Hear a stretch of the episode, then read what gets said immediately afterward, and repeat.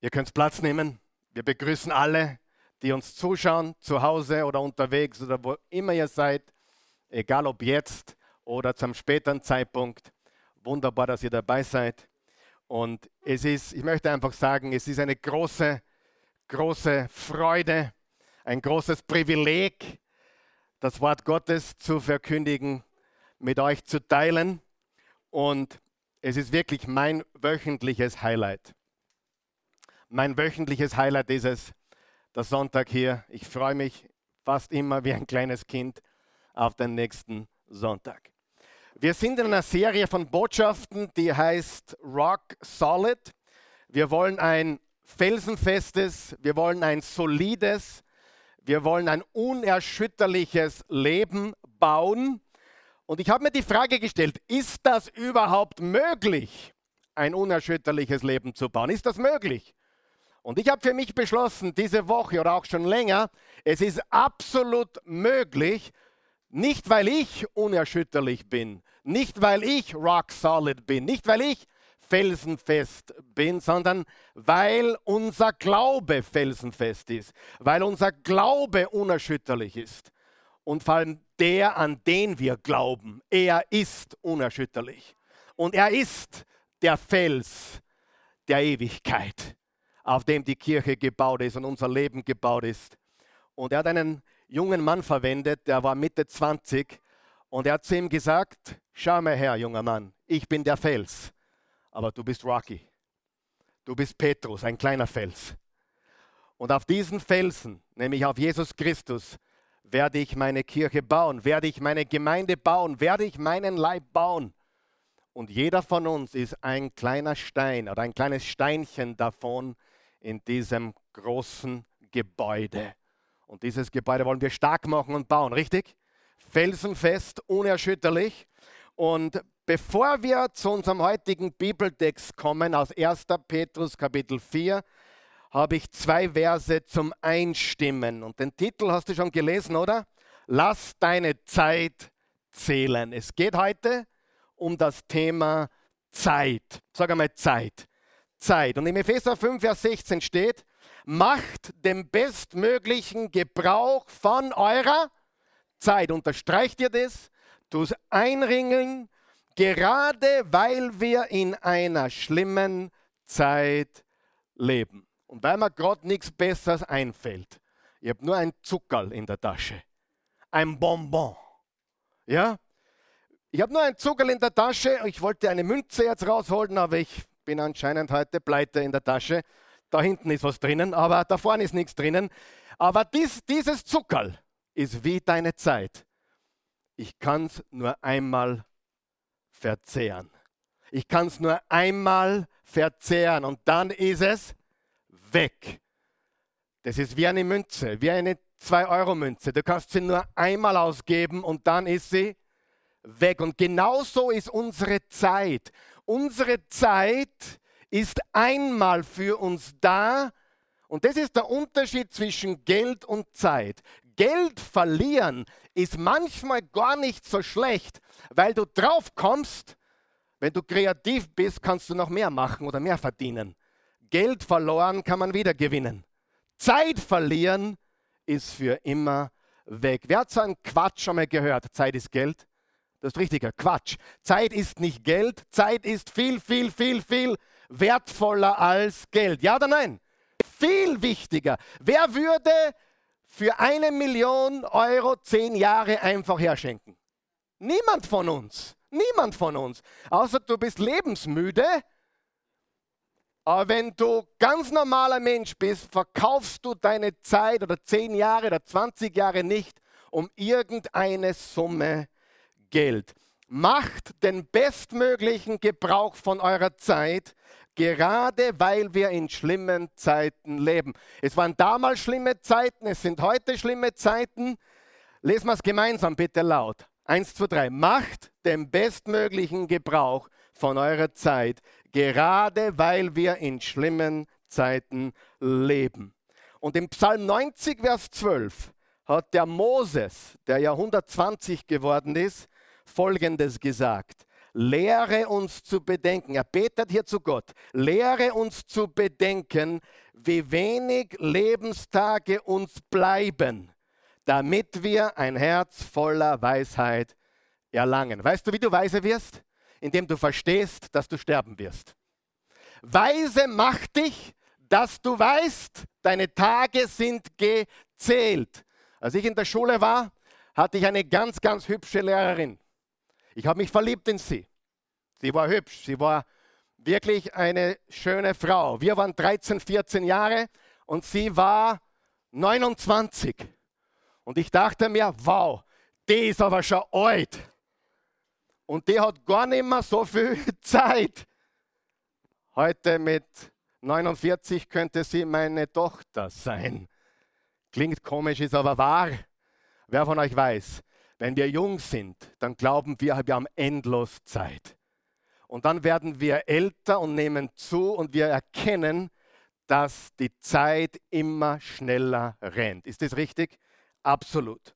Zeit ist unser Thema heute, weil das ein ganz wichtiger Punkt ist. Wir werden uns heute sechs Verse aus 1. Petrus 4 anschauen. Wir haben ein Zeitbewusstsein. Je älter wir werden, umso größer wird dieses Zeitbewusstsein. Wir zählen Zeit, wir messen Zeit, wir haben Uhren, wir haben Kalender, um Zeit zu messen. Ein Jahr hat wie viele Tage? Wie viele? Wollt ihr es genau wissen?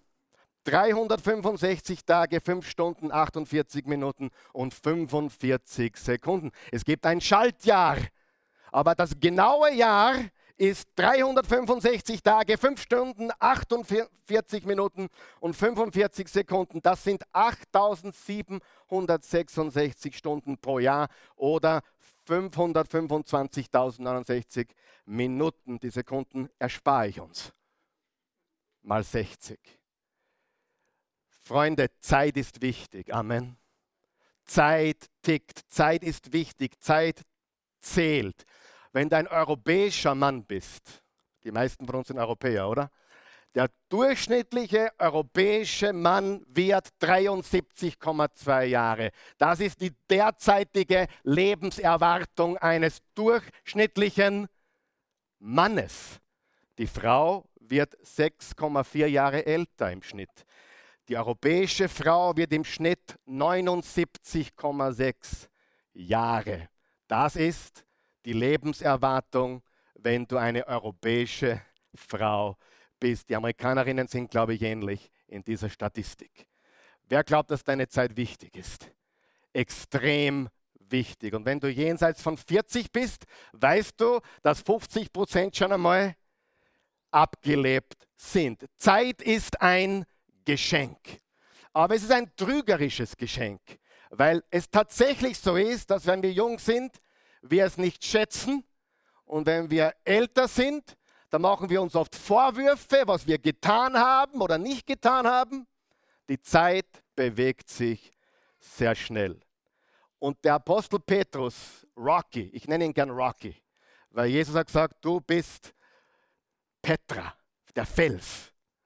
Er ist zu einem Punkt im Leben gekommen und darüber schreibt er hier, dass er spürt, dass sein Leben hier auf Erden dem Ende zugeht, nämlich einem Märtyrertod. Wir wissen, dass Petrus und seine Frau beide gekreuzigt wurden. Und dass Petrus zuerst zuschauen musste, wie sie seine Frau gekreuzigt haben, musst du vorstellen. Petrus hat gesehen, wie Frau Petrus gekreuzigt wurde. Übrigens, alle Katholiken, die wir sehr lieben, das nächste Problem. Petrus hatte eine Frau. Und eine Schwiegermutter. Äh, also ist kein Problem für mich, aber nur mal darüber nachzudenken. Es steht deutlich geschrieben, dass Petrus eine Schwiegermutter hatte. Und die Geschichte sagt uns, er hatte eine Frau und diese Frau wurde vor ihm gekreuzigt. Und die Geschichte sagt uns auch, dass sie, während sie gekreuzigt wurde, er ihr zugerufen hat. Du bist gleich am Ziel, du bist gleich da, du bist gleich dort. Halte durch, du leidest für Jesus.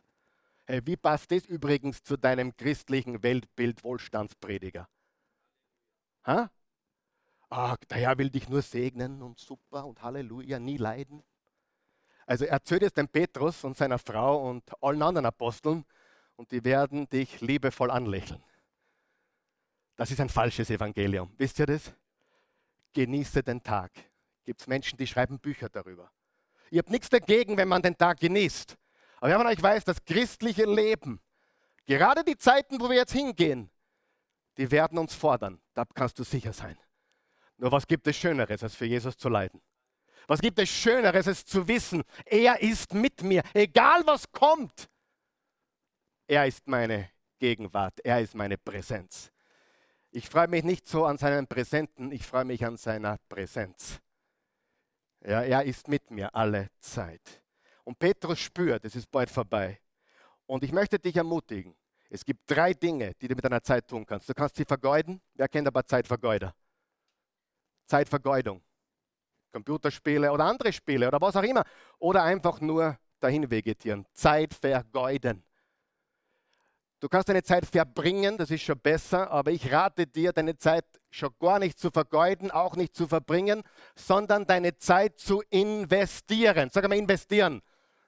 Und darüber reden wir heute. Denn wenn du ein starkes Leben bauen willst, wenn du ein starkes Haus bauen willst, dann musst du deine Zeit investieren.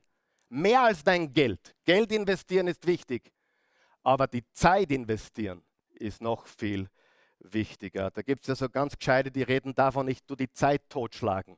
Schon mal gehört? Ich meine, wie dumm kann man sein und nur schnaufen? Zeit totschlagen. Zeit totschlagen hat Auswirkungen auf die Ewigkeit. Das war jetzt sehr gut. Zeit totschlagen hat Auswirkungen auf die Ewigkeit.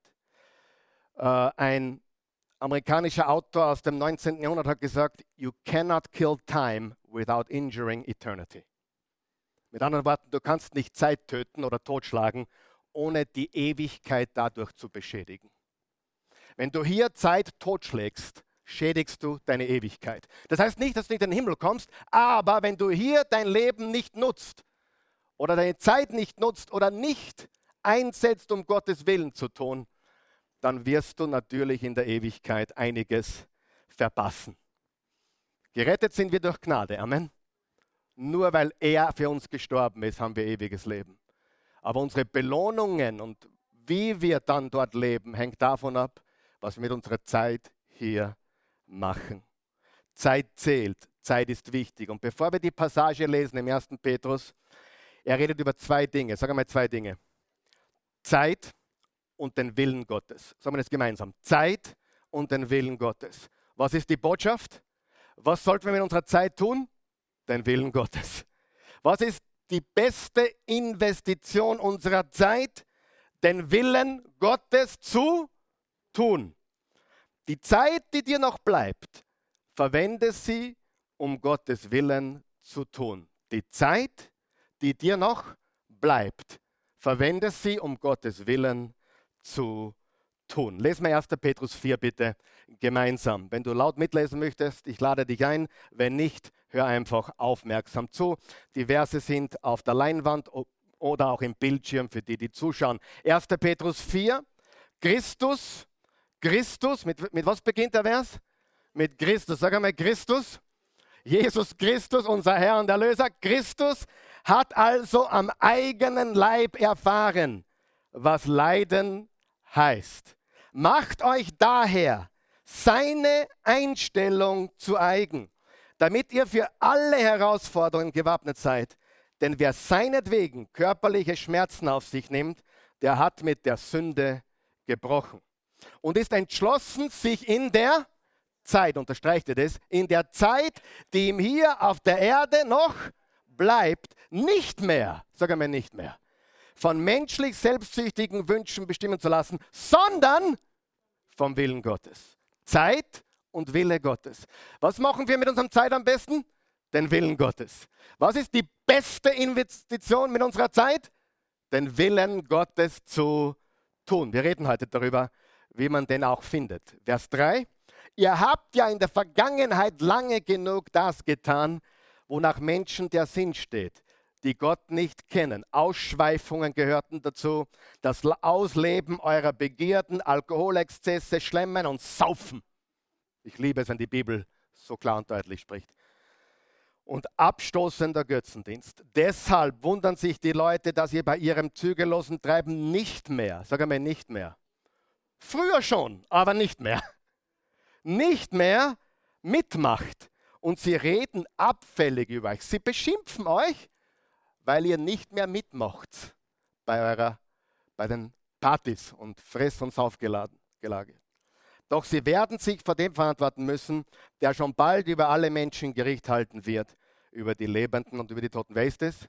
Christus Jesus. Vers 6. Deswegen war es nämlich auch nicht umsonst, dass denen von uns, die inzwischen gestorben sind, das Evangelium, die gute Nachricht, verkündet wurde. Es wurde ihnen verkündet, damit sie jetzt nach Gottes Plan ein Leben, ein Leben im Geist führen können, auch wenn sie, was ihr irdisches Leben betrifft, nach Gottes Urteil sterben mussten, wie das bei allen Menschen der Fall ist. Alle Menschen sterben. Sogar bei uns in Oberösterreich ist die Sterberate 100 Prozent. Sie ist überall 100 Prozent. Alle Menschen sterben. Ich möchte mit dir, mit, mit, mit mir, mit uns jetzt vier Wege aufzeigen, wie wir Zeit richtig investieren können. Und diese Passage ist sicherlich herausfordernd, aber wer ist bereit für Herausforderung? Okay, lesen wir den ersten Punkt und der ist, widerstehe der Sünde. Ich glaube, ich brauche niemanden fragen, ob er diese Woche eine Versuchung mit der Sünde hatte, oder? Frage, ist irgendjemand da, der keine Versuchung hatte? Ich will mit dir reden. Ich will mit dir reden. Entweder du bist Superman oder Superwoman oder du lügst mich an. Wer hatte Versuchung diese Woche? Ja, super. Drei von euch, fünf, zehn, super. Was hat Jesus im Vater unser gebetet? Führe uns nicht in Versuchung. Oder besser gesagt, wenn wir in Versuchung geraten, lass uns nicht einknicken. Lass uns nicht zusammenbrechen. Das ist die eigentliche Bedeutung. Denn versucht werden wir alle. Alle mit dieser Welt, mit Sex, Drugs und Rock'n'Roll und alles, was dazugehört. Das ist normal. Sag mal, das ist normal. Ganz normal. Wäre abnormal, wenn du es nicht mehr hättest. Widerstehe der Sünde. Wer von euch, die viel gesündigt haben, kann bestätigen, Sünde ist Zeitvergeudung. Es ist Vergnügen. Die Bibel übrigens sagt im Hebräer 10, Vers 24 und 25, glaube, dass Sünde Spaß macht. Dass es Vergnügen ist. Die Bibel leugnet nicht, dass Sünde Spaß macht. Hast du das gewusst? Also der Hebräer-Autor war kein Oberheiliger. Wenn du wenn, du, wenn dir die Sünde Spaß macht, dann bist du nicht heilig genug. Quatsch. Sünde macht Spaß. Aber dann steht weiter, den flüchtigen Genuss der Sünde. So steht es geschrieben. Moses weigerte sich, dem flüchtig, sag mal flüchtig, flüchtigen Genuss der Sünde nachzugeben und entschloss sich mit dem Volk Gottes Israel zu leiden. Der flüchtige Genuss der Sünde. Lesen wir Vers 1 noch einmal. Christus hat also am eigenen Leib erfahren, was Leiden heißt. Macht euch daher seine Einstellung, unterstreicht ihr das, seine Einstellung zu eigen. Ich freue mich riesig, ich sehe Leute wieder da, die seit der Corona-Zeit nicht da waren. Servus, ich freue mich einfach. Immer mehr, die zurückkommen. Super, sind wir nicht froh? Wenn du dich noch nicht traust, wir sind da, wann du dich traust. Ja? Wir sind da. Macht euch daher seine Einstellung, unterstreicht ihr seine Einstellung. Wessen Einstellung? Die Einstellung von Christus. Übrigens im, im Philippa 2, Vers 5 steht, wir sollten dieselbe Gesinnung haben, die Jesus Christus auch hatte. Zu eigen, damit ihr für alle Herausforderungen gewappnet, unterstreicht ihr gewappnet, seid. Denn wer seinetwegen körperliche Schmerzen auf sich nimmt, der hat mit der Sünde gebrochen. Unser Kampf spielt sich im Kopf ab. Im Römer 12, Vers 2 steht, erneuert euer denken. Im Epheser 4, Vers 23 steht, seid erneuert in eurem Sinn. Im Epheser 6, Vers 10 bis 18 steht, dass wir gekleidet sein sollten mit der Waffenrüstung Gottes. Frage, braucht es irgendjemand von uns? Wer braucht einmal immer wieder auch ein neues Denken? Richtiges Denken.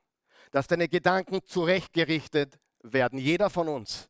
Und wir brauchen das Schwert des Geistes und das Schild des Glaubens und den Helm des Heils und den Brustpanzer der Gerechtigkeit, den Gürtel der Wahrheit, wie im Epheser 6 beschrieben steht. Welches Denken brauchen wir? Jetzt wird es einige freuen, was ich sage, einige weniger. Kommt darauf an, auf welche Seite du stehst. Wir brauchen ein aggressives, militantes Denken, was die Sünde betrifft. Ich glaube, das muss sogar jeder Antimilitärmensch akzeptieren, dass man die Sünde nur schlagen kann, wenn man aggressiv und militant mit ihr verfährt. Richtig? Da gibt es kein Pardon oder keine Diplomatie. Mit dem Teufel darfst du nicht diplomatisch sein. Epheser 4, Vers 26 und 27, gebt dem Teufel keinen Raum. Und ich kann dir eines sagen, der Kampf gegen die Sünde ist ein lebenslanger Kampf. Und du wirst ihn hier auf der Erde nicht zu 100% gewinnen. Aber wer möchte weniger sündigen? Weil du weißt, Sünde ist Zeitvergeudung. Nicht Gott ist Spaßverderber. Die meisten Prediger sagen, widerstehe der Sünde. Wenn es dir Spaß macht, oh, was für ein böser Mensch du bist. Nein, wenn dir die Sünde nicht Spaß macht, machst du das nicht gescheit.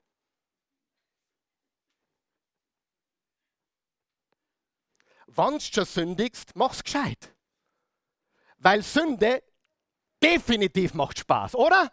Wo sind die Oberheiligen hier? Darf ich, darf ich darüber schauen? Irgendwelche Oberheiligen? Sünde macht Spaß für eine flüchtige Zeit.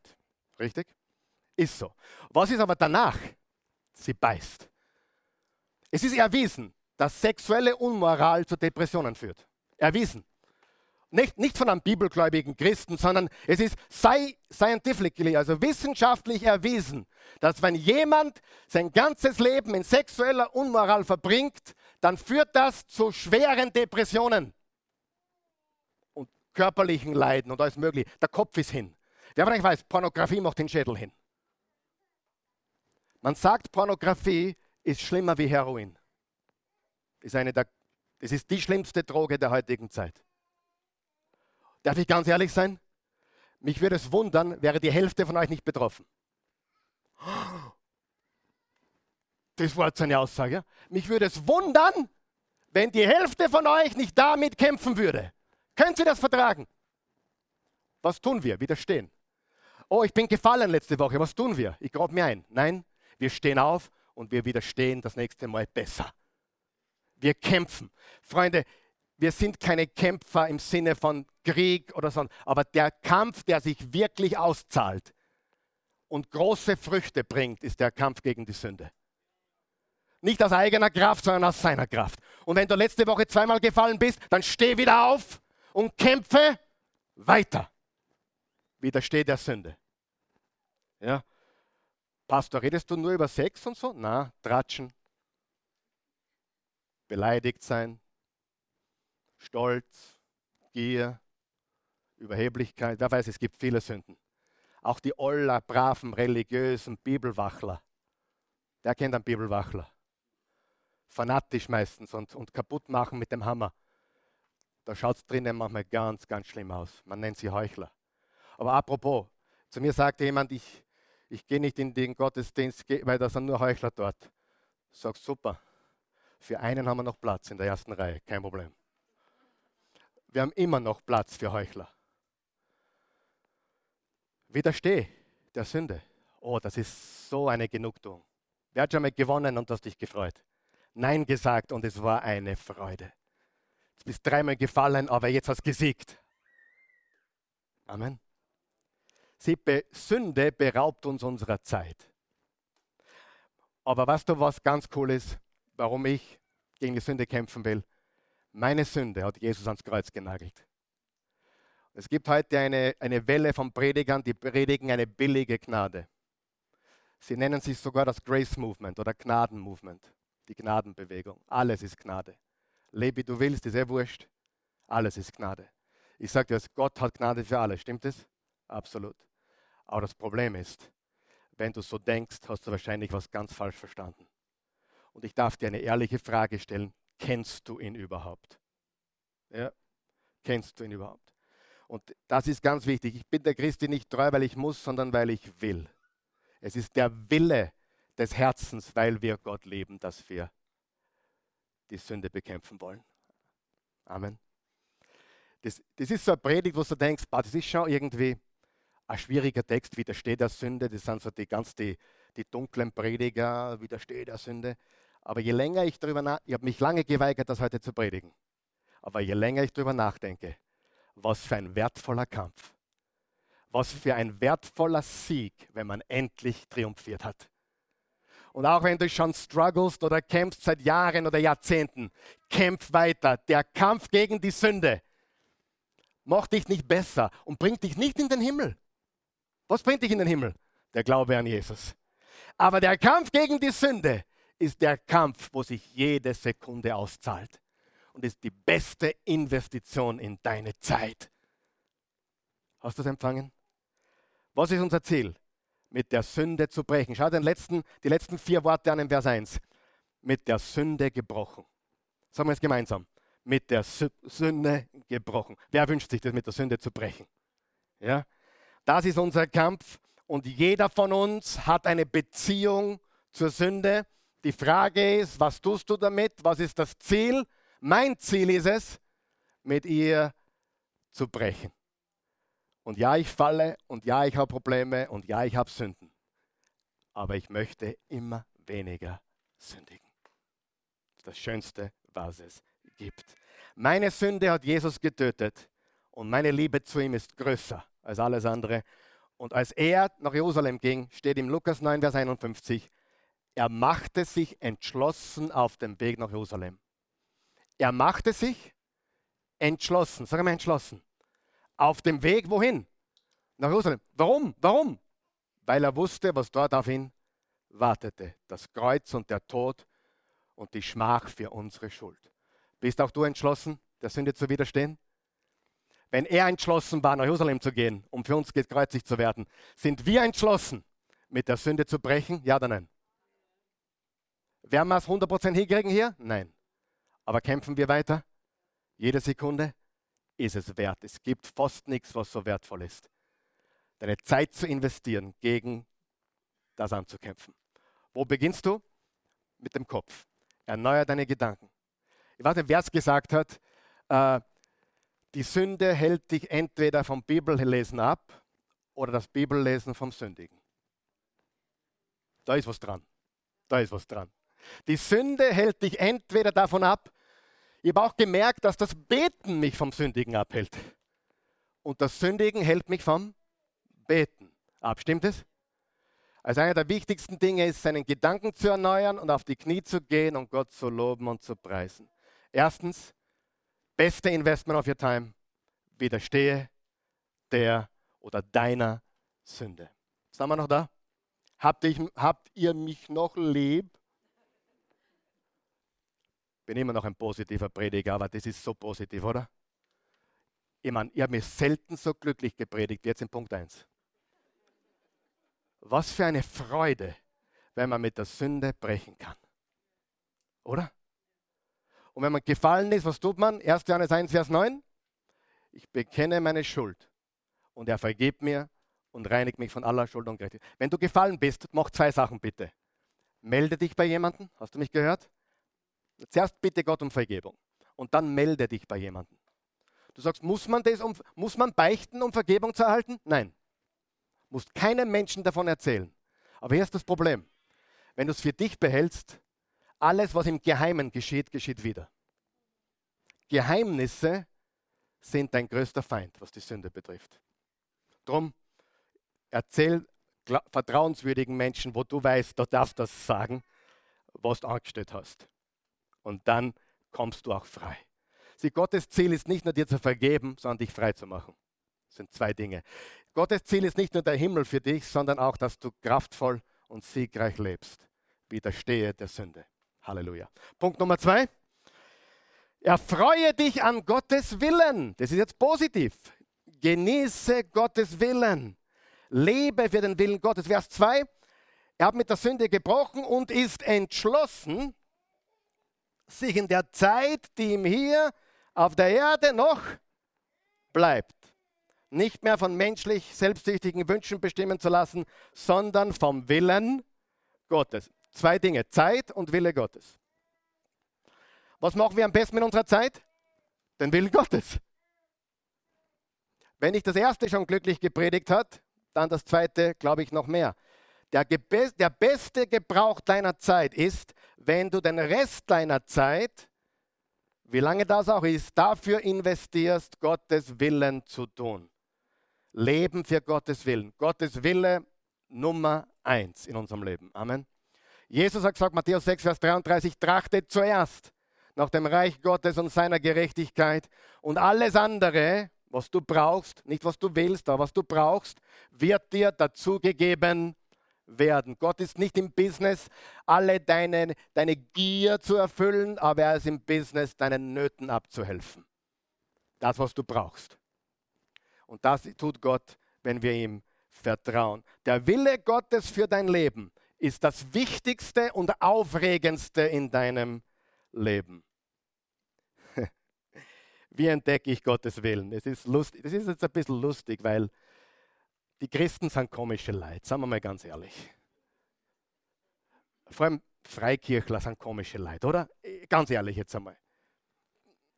Ja oder nein? Der Wille Gottes, ja, und dann, dann keine Ahnung, dann gehen sie ins Gebet und setzen sich ins Eck und oh, dann sehen sie Bilder und Visionen und hören Stimmen. Und Kennst du das? Wer weiß, man kann da, da, gibt es eine wahre Geschichte. Äh, ein sehr, sehr gut aussehender christlicher Popsänger, ich nenne jetzt den Namen nicht. Einige würden ihn kennen, nicht alle. Und äh, das war eine Geschichte. Und lauf, laufend kamen Frauen zu ihm. Der ist jetzt schon über 60, jetzt ist er endlich verheiratet, ja. Aber Gott sei Dank für ihn. Aber der war 50 und noch Junggeselle. Und die Frauen sind zu Hunderten und sogar Tausenden zu ihm gekommen. Ich habe letzte Nacht gebetet oder heute früh gebetet. Der Herr hat mir gezeigt, du bist mein Mann. Und, und er sagte, naja, wenn es der Herr mir auch zeigt, dann lassen wir uns heiraten. Ja, aber ich weiß, es gibt so viele komische Christen, die durch irgendwelche komischen, äh, willkürlichen Erscheinungen oder Stimmen den Willen Gottes angeblich hören. Spricht Gott zu unserem Herzen? Ja, aber er wird nie widersprechen, was da drinnen steht. Niemals.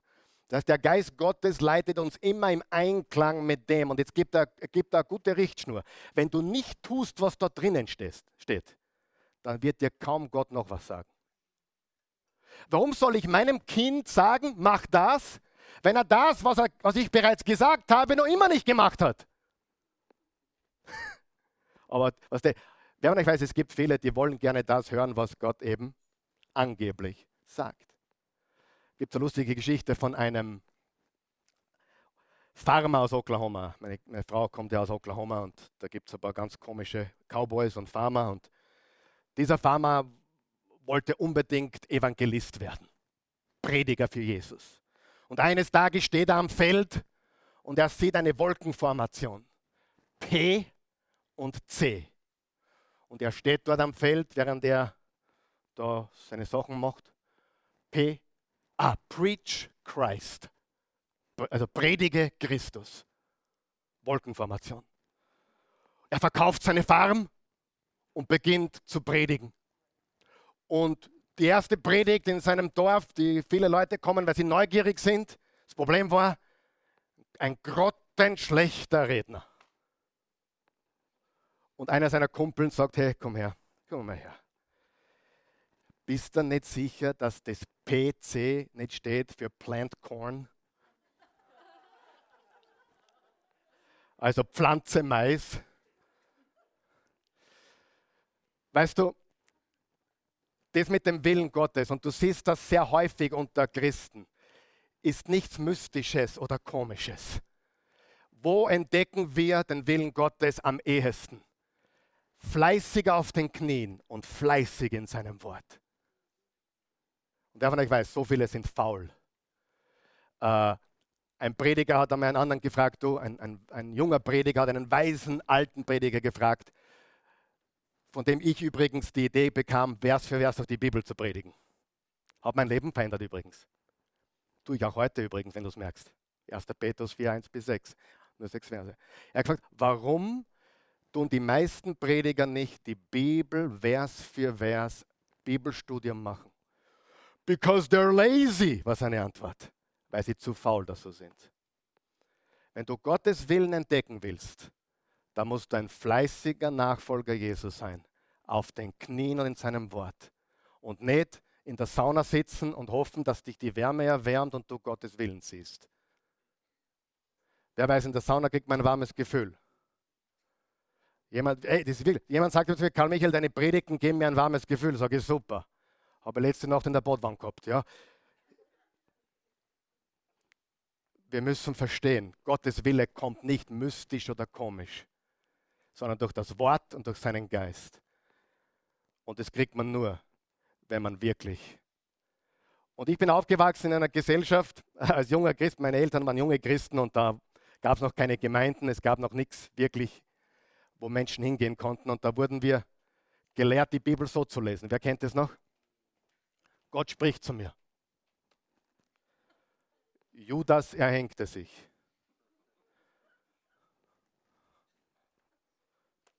Gehe hin und mache es genauso. Ich will mich nicht lächerlich machen.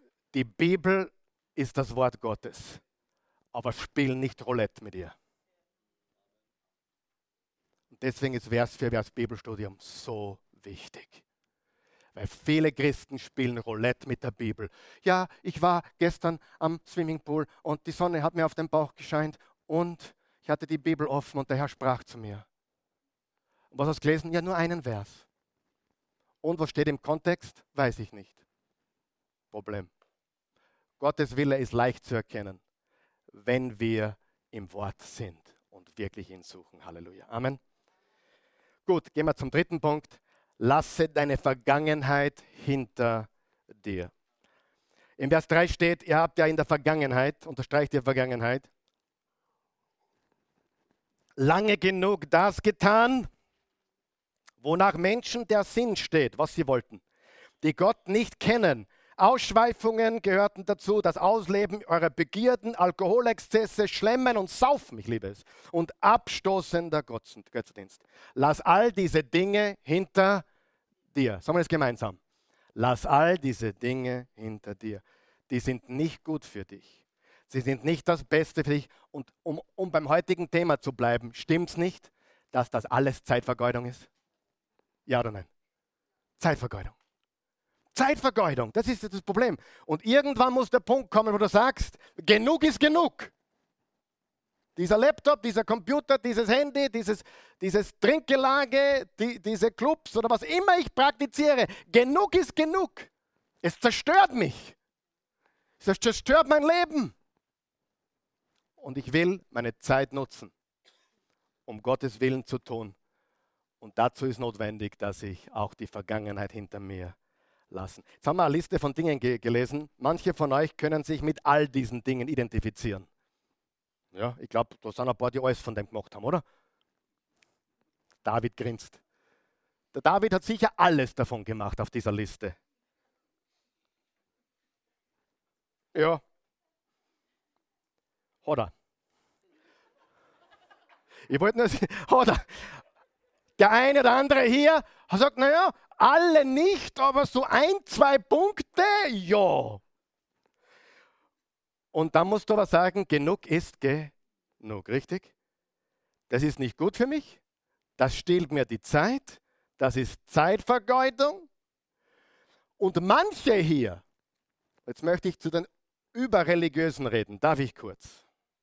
Die können sich mit keinem der Dinge identifizieren, weil es jetzt brav in einem christlichen Zuhause aufgezogen worden. Ihr wart immer brav, habt nie gesündigt, zumindest nicht äußerlich. Aber irgendwann muss der Punkt kommen, wo du sagst, Ende mit jeder Selbstgerechtigkeit. Weißt du, wir haben viele Menschen, die hier auch ein- und ausgehen und durchmarschieren. Und was ich, was ich immer mehr beobachte, ist, Viele sind Religion beladen. Und das ist oft das Schwierigste durchzubohren, durch diese Religiosität. Weil eines, was du hier nicht finden wirst, ist jemand, der viel davon hält, eine Liste abzuarbeiten. Wir haben am 27. September, also in fünf Wochen, haben wir hier die nächste Taufe. Wir werden Menschen taufen. Aber bei manchen Leuten habe ich das Gefühl, sie wollen sich taufen lassen, damit sie dahinter ein Hackerl machen können. Das ist Religion. Du sollst dich taufen lassen, damit die Welt sieht, dass du Jesus liebst. Das ist kein Werk, was dich zum besseren Christen macht. Du musst auch nicht getauft sein, um in den Himmel zu kommen. Muss ich getauft sein? Nein, du musst glauben, um getauft werden zu können. Aber bitte, es gibt so viele, die sind so drinnen in diesem Stricherliste, abhaken, das habe ich gemacht von meiner christlichen Liste. Ich hoffe, ich dringe zu einigen von euch durch, die, die wirklich kapieren. Es ist nicht, was du tust, sondern was er getan hat. Und weil meine Sünde ihn ans Kreuz genagelt hat, möchte ich widerstehen jeder Sünde in meinem Leben. Seinen Willen tun, die Vergangenen hinter mir lassen. Und du sagst vielleicht heute, ja, Pornografie, genug ist genug. Tratsch und Klatsch, genug ist genug. Kritisieren, genug ist genug. Eifersucht, genug ist genug. Überheiliges Bibelwacheln, genug ist genug. Ja? Widersteht der Sünde? Bin gleich fertig. Wer bockt's noch? Wem hilft es heute? Widersteht der Sünde? Erfreue dich an Gottes Willen. Lass die Vergangenheit hinter dir. Letztens strecke dich aus nach den Verlorenen. Die größte Freude meines Glaubens ist es, Menschen zu Christus zu bringen.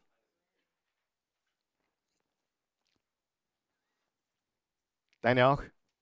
Du sagst, na, aber das ist nicht meins, ich kann das nicht. Probier's. Ohne Besserwisserei, sondern nur aus Liebe zum Menschen und zu Jesus. Ich sage dir, eine größere Freude gibt es nicht. Im Vers 4 steht, deshalb wundern sich die Leute, dass ihr bei ihrem zügellosen Treiben nicht mehr mitmacht. Bei wem haben sich ein paar Leute gewundert, dass du nicht mehr mitmachst? Und was kann passieren, wenn du aufhörst mit ihrem Getue? Und sie reden abfällig über euch. Kann das passieren? Absolut. Ah, du machst nicht mehr mit. Bist jetzt ein besserer geworden. Du rauchst nicht mehr. Ah, Überheiliger. Oh. Was? Du bist zu gut für uns. Ah. Abfälliges Reden. Doch sie werden sich vor dem verantworten müssen, der schon bald über alle Menschen Gericht halten wird, über die Lebenden und über die Toten. Sieh, du bist nicht ihr Richter, lass Gott das tun, okay? Du nicht Leute verurteilen, überlass das Gott. Deswegen war es nämlich auch nicht umsonst, dass denen von uns, die inzwischen gestorben sind, also die vor uns gestorben sind, das Evangelium verkündet wurde. Sehr, sehr wichtig. Es wurde ihnen verkündet, damit sie jetzt nach Gottes Plan ein Leben im Geist, also im Himmel führen können, auch wenn sie, was ihr irdisches Leben betrifft, nach Gottes Urteil bereits gestorben sind, sterben mussten, wie das bei allen Menschen der Fall ist. Sie, ganz ehrlich, für die Welt ist ein Jesus-Nachfolger komisch. Hast du schon gemerkt? Ist komisch. Deswegen lass uns nicht noch was dazu tun, um noch komischer zu wirken, okay? Wir sind eh schon komisch genug. Wir brauchen nicht noch komischer tun und noch abgehobener tun, damit wir noch komischer wirken. Aber interessant, wahre Geschichte. Ich habe sie, glaube ich, am Mittwoch erzählt. Die Christen waren in der damaligen Zeit, zur Petruszeit. Übrigens, äh, da wurden die Christen mit, mit Pech äh, angeschmiert und dann mit Feuer äh, entzünden und das hat dann der, der Nero verwendet als Leuchter in seinem Garten. Oder sie wurden den wilden Tieren zum Fraß gegeben. 165 nach Christus, im zweiten Jahrhundert, brach in Rom eine große Plage aus. Alle flohen, alle. Sogar der Herrscher floh. Außer die Christen. Die Christen blieben zurück. Wisst ihr warum? Um für die Armen und die Kranken zu sorgen. Wenn du wissen willst, wer die ersten Waisenhäuser gebaut hat, es waren Christen. Wenn du wissen willst, wer die ersten Krankenhäuser gebaut hat, es waren Christen. Wenn du wissen willst, wer der größte Frauenfreund war aller Zeiten, Jesus Christus wenn jede Feministin verstehen würde, dass dieser extreme linke Feminismus nicht das ist, was sie eigentlich will, sondern das, was Jesus gesagt hat. Männer und Frauen gleich. Das war damals revolutionär. Alle Männer glaubten, sie konnten anschaffen über die Frauen. Das war gang und gäbe. Frauen waren Besitztümer. Und dann kam Jesus und dann kam Paulus, dann kam Petrus und sagte, Frauen sind alle gleich wie Männer. Bei Christus gibt es weder Meister noch Sklaven, Juden noch Griechen, weder Mann noch Frau. Wer glaubst, hat das in die Welt gesetzt? Jesus. Du kannst einen Mann lesen by the name of Jordan Peterson. Ob er wirklich ein gläubiger Christ ist, kann ich nicht sagen. Aber er verteidigt und beschreibt das, ein studierter, hochgradig intelligenter Mensch, hat Millionen von Zuschauern YouTube, hat super, er macht Geschichte und Wissenschaft und er sagt, nichts auf dieser Welt hat die Welt so geformt wie das Christentum. Und überall auf der Welt heute, wo das Christentum Fuß gefasst hat, irgendwann einmal, siehst du, dass es den Menschen besser geht. Schau dir die Welt an. Wir leben im christlichen Abendland. Das Christentum, Jesus, hat allen Menschen die gleiche Würde gegeben. Und die Christen waren komisch für die Welt. Aber es steht hier, sie werden uns vielleicht beschimpfen oder abfällig über uns reden, aber was sollten wir tun? Wir sollten sie lieben. Wir sollten sie zu Jesus hinleben. Wir sollten ihnen das Evangelium predigen in einer Art und Weise, dass sie verstehen, Gott liebt dich. Nicht mit Hammer und nicht mit einer Bibel, die herumwachelt, sondern mit Liebe. Wer wünscht sich, dass deine Allerliebsten auch zu Jesus finden? Oh mein Gott. Warum ist es wichtig, dass wir liebevoll mit ihnen umgehen? Damit schließe ich ab. Erstens, sie sind blind. Im 2. Korinther 4, Vers 4 steht, der Satan hat die Augen des Herzens der Ungläubigen verblendet. Sie sind blind. Warum können sie denn Jesus nicht sehen? Denn du siehst jetzt so deutlich weil sie blind sind. Wie wenn du zu einem Blinden sagen würdest, schau dir den super Sonnenuntergang an. Sagt er, tut mir leid, ich kann nicht. Ist dir das klar?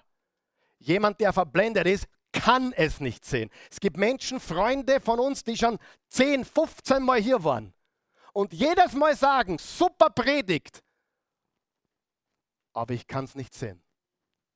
Aber wie klarer kann man es predigen? Nicht viel klarer, oder? Ich meine, vielleicht nicht eloquent, aber klar zumindest, oder? Sie können nicht. Sie sind blind. Hat Gott dir die Augen aufgemacht? Bete, dass Gott ihnen die Augen aufmacht. Hör nicht auf zu predigen, hör nicht auf zu leben, aber bete, dass Gott ihnen die Augen aufmacht. Und das Zweite, sie sind tot. Im Epheser 2 steht, auch wir waren alle tot in unseren Sünden. Wir waren tot. Jetzt hör mir ganz gut zu. Und damit möchte ich abschließen. Jesus kam nicht, um schlechte Menschen besser zu machen. Ich sage das noch einmal. Jesus kam nicht, um schlechte Menschen besser zu machen. Und die meisten Menschen der Welt glauben, die Christen glauben, sind irgendwie besser. Oder die Religion macht mich besser. Nein, Jesus kam nicht, um schlechte Menschen besser zu machen. Wer weiß, es gibt nicht Christen, die sind besser wie du und ich. Es gibt nicht Christen, die tun mehr für Arme und Kranke als du und ich. Ja oder nein?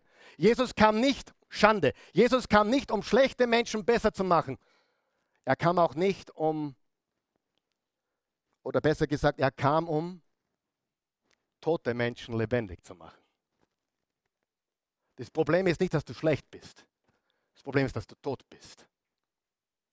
Ohne Jesus. Und darum haben wir ewiges Leben, weil er in unser Leben. Sieh, und damit müssen wir aufräumen. Jede Religion versucht dich besser zu machen. Ich will dich nicht besser machen. Ich will, du verstehst, dass er gekommen ist, um Tote lebendig zu machen. Das ist unsere Message. Und dann natürlich werden wir uns auch ändern, weil es aus dem tiefsten Herzen herauskommt. Das ist unsere Botschaft. Ja, wir sind komisch, aber wir können einen Unterschied machen in der Welt. Mit Licht der Welt und Salz der Erde. Und das ist, was wir tun wollen. Wir wollen den Rest unseres Lebens die restliche Zeit damit verbringen, den Willen Gottes zu tun. Amen. Lass uns aufstehen. Vater, guter Gott, wir, wir loben, wir preisen und erheben dich. Wir danken dir für deine unendliche Güte, deine Liebe, deine Gnade, deine Erbarmen, deine Treue. Danke, dass obwohl wir alle Sünder sind oder gesündigt haben, haben wir einen Retter, der all unsere Sünden am Kreuz gezahlt hat, getragen hat und uns freigemacht hat von aller Schuld. Gott, es gibt keine bessere Botschaft. Es gibt nichts Vergleichbares in der ganzen Welt, im ganzen Universum. Zuerst möchte ich dich bitten für die, die noch blind sind oder bis jetzt blind waren, vielleicht jetzt noch tot sind, geistlich tot, weil sie Christus noch nicht haben, aber dir sind heute die Augen aufgegangen. Jetzt sind dir die Augen aufgegangen. Du, du, du siehst, dass du ein Sünder bist, dass du hoffnungslos verloren bist, dass du einen Retter brauchst. Und sein Name ist Jesus. Wenn du ihn annehmen möchtest, die Bibel ist ganz deutlich, Johannes 3, Vers 16, so sehr hat Gott die Welt gelebt, dass er einen einzigen Sohn gab, damit jeder, der an ihn glaubt, nicht verloren geht, sondern ewiges Leben hat. Römer 10, wenn du mit dem Mund bekennst, Jesus ist Herr und mit dem Herzen an seine Auferstehung glaubst, bist du gerettet. Willst du das tun? Willst du diese Rettung annehmen, diese Gnade? Folge mir bitte in diesem Gebet. Guter Gott, danke für Jesus. Jesus, ich glaube, dass du der Sohn Gottes bist dass du Mensch wurdest, vom Himmel herabgestiegen bist, Wohnung in deinem Körper genommen hast, sündenfrei gelebt hast, geheilt hast, befreit hast, vergeben hast und dann als Unschuldiger für meine Schuld und für die Schuld der Welt ans Kreuz gegangen bist. Und das glaube ich jetzt. Und ich bekenne, Jesus, ich vertraue dir und ich bekenne dich als meinen Herrn und Erlöser. Verändere mich. Hilf mir zu widerstehen. Hilf mir, die Vergangenheit jetzt hinter mir zu lassen. Deinen Willen zu tun und anderen zu erzählen, was heute in mir passiert ist dass du lebst.